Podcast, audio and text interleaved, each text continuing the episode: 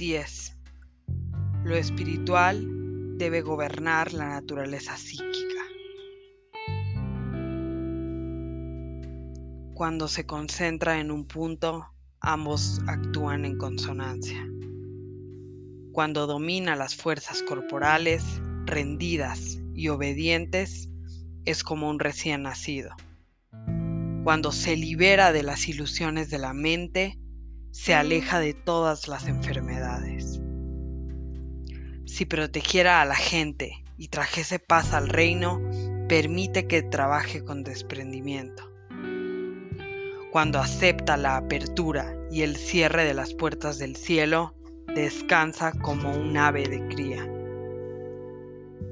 Aunque su luz penetra por doquier, parece no conocer nada. Él crea seres y los nutre. Pesar de crearlos, carece del deseo de posesión. Él los cuida pero no busca recompensa. Los gobierna pero sin dominarlos. Esto se llama justicia perfecta. Comentario. También en este caso se precisa muy poco comentario, aunque puede ser de interés una vez más citar a un comentarista oriental. La naturaleza del hombre santo es serena y se mantiene en reposo.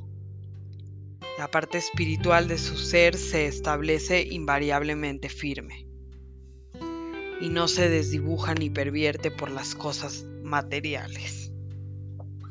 A pesar de que el alma espiritual ha tomado el alma animal como morada, el alma animal la obedece en todo lo que emprende.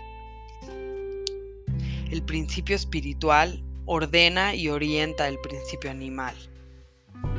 Los hombres de la multitud atan su naturaleza a las cosas externas sus corazones están turbados y entonces el alma espiritual está dominada por el alma animal. Lao Tse enseña a los hombres a mantener firme el espíritu, a gobernar la naturaleza sensible, para que ambos principios actúen juntos. Adiós.